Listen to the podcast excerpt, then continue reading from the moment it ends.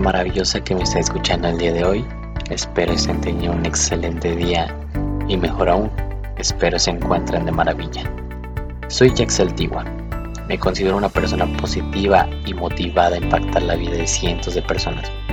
Busco inspirar a través de mi voz compartiendo consejos, palabras de motivación o simplemente mis propios pensamientos para así ayudarte a ti a salir de esa situación por la que estás pasando y te atrevas a dar el siguiente paso para tener una vida mejor y luchar por tus sueños antes de que la vida se acabe.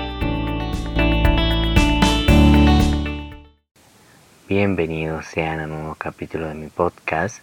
Estoy feliz de tenerlos aquí conmigo en un episodio más y poder compartir estas ideas que van saliendo de mi cabeza. Y no porque todas las ideas sean mías, sean realidad, sino porque casi todo el tiempo estoy viendo diferentes materiales para poder ayudarme a mí con mi propio desarrollo personal y también tener la posibilidad de compartirlo a través de mi voz para todos ustedes.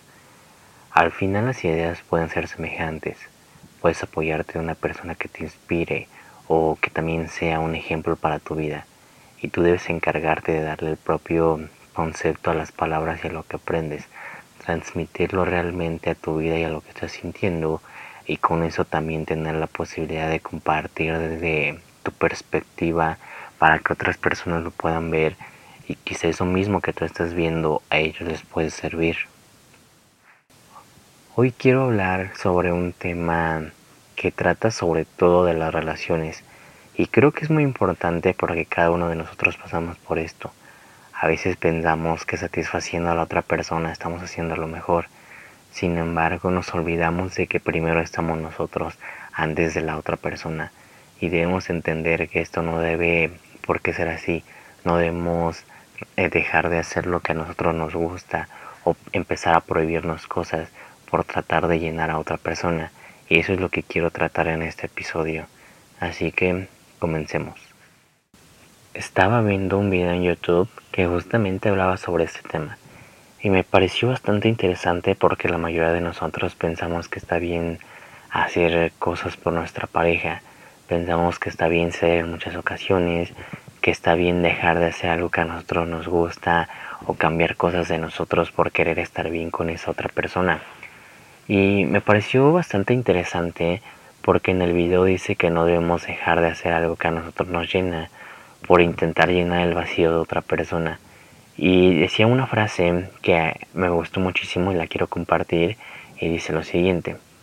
Un vacío más otro vacío solamente creará un vacío más grande que no podrá llenar nada de lo que queremos.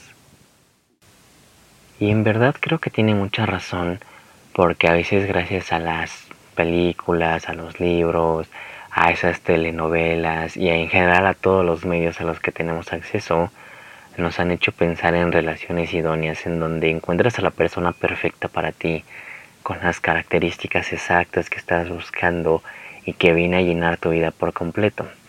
Sin embargo, desde mi punto de vista, creo que lo importante es poder compartir diferentes cosas con una persona que no sea igual a ti.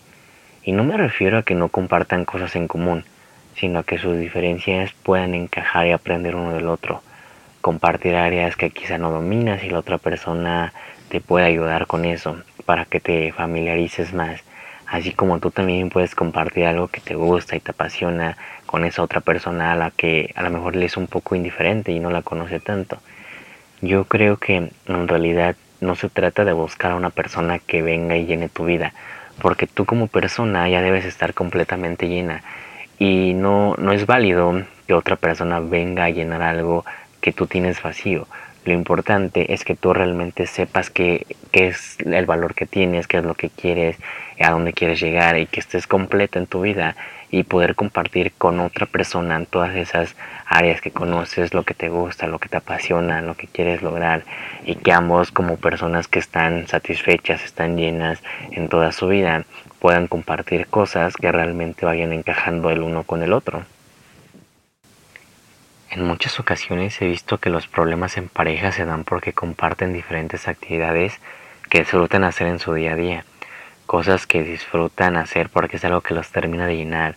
Y cuando tenemos una relación a veces queremos prohibir eso por no sentir que a nosotros nos está aportando algo. Yo creo que aquí lo verdaderamente importante es que se puedan crear acuerdos en conjunto que te permitan a ti y a tu pareja disfrutar de las cosas que los apasionan, que los hacen sentirse bien y que les aporte ese sentido de tener una vida llena. Porque el prohibir algo hace sentir un vacío y muy probablemente tienes que irlo a buscar a otro lugar en donde sí está y le puede aportar sentido a tu vida.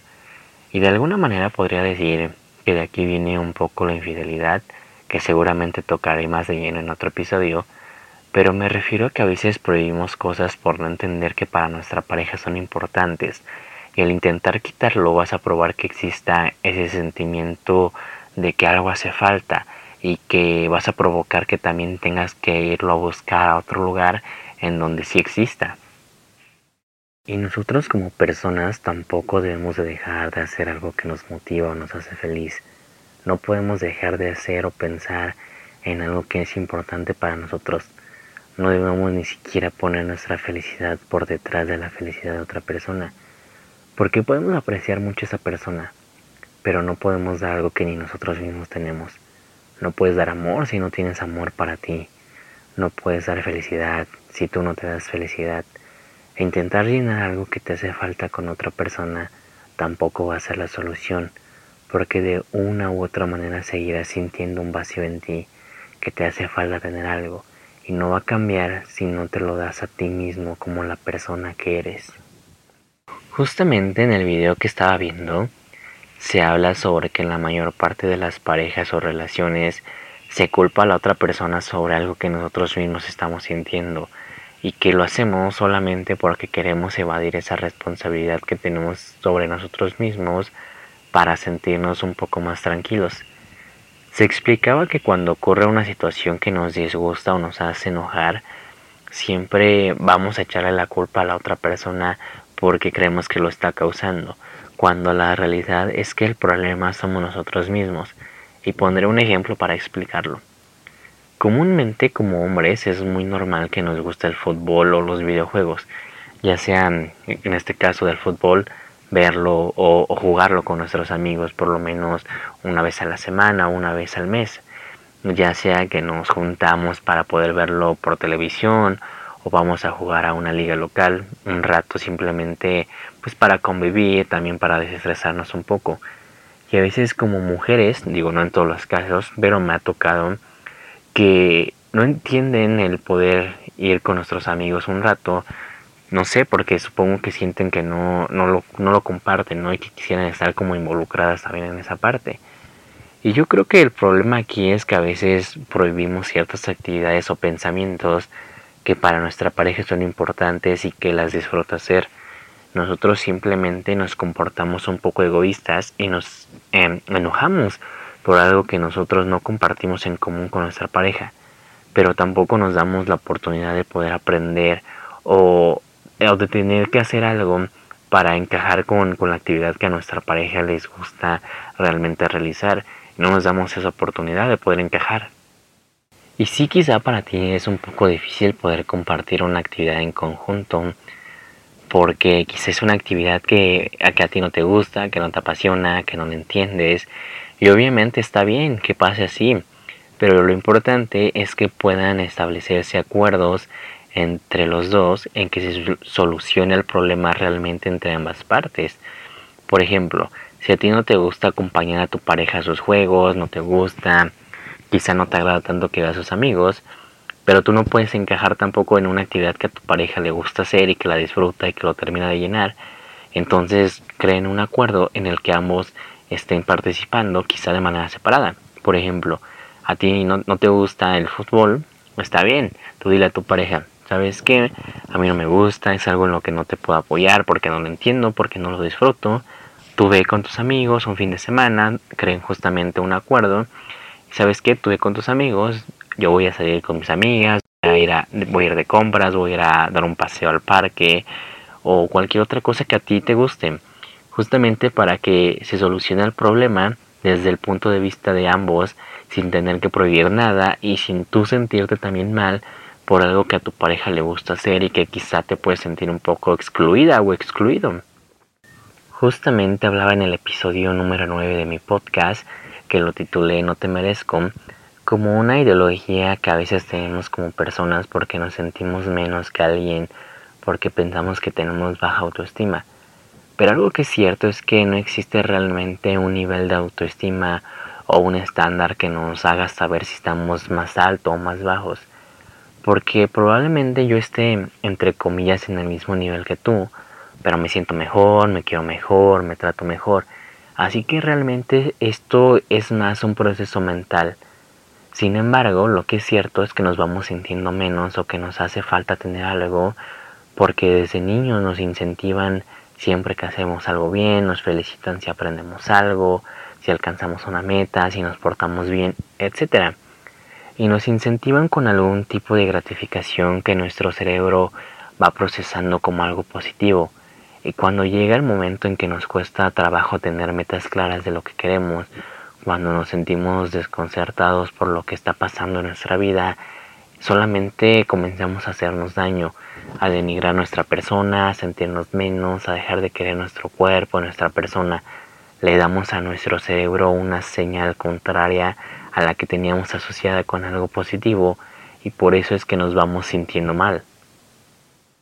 Realmente el problema de las parejas se encuentra dentro de uno mismo, del mismo mal que te has hecho, de las heridas pasadas que no has podido cerrar y que de repente llega una persona que las toca y culpas a los demás de algo que tú mismo no has podido sanar. Cuando encontramos que hay algo que nos duele no es porque la otra persona nos los haga sentir en realidad, sino porque existe en nosotros algo que no nos permite estar sanos y que nos provoca ese dolor. Y sobre todo es donde debemos de ir trabajando, porque intentamos buscar la, la salida o la solución en lo externo, en las otras personas, pero realmente hay algo en nosotros dentro que tenemos que ir trabajando, que tenemos que ir sanando para justamente dejar de sentir este dolor que otra persona simplemente llega y que a ti te está doliendo. Y sí es cierto que los problemas en pareja pueden resolverse juntos porque están para apoyarse, para compartir diferentes ideas, pensamientos, diferentes cosas, pero tu pareja no puede sanar algo que es tuyo y te pertenece.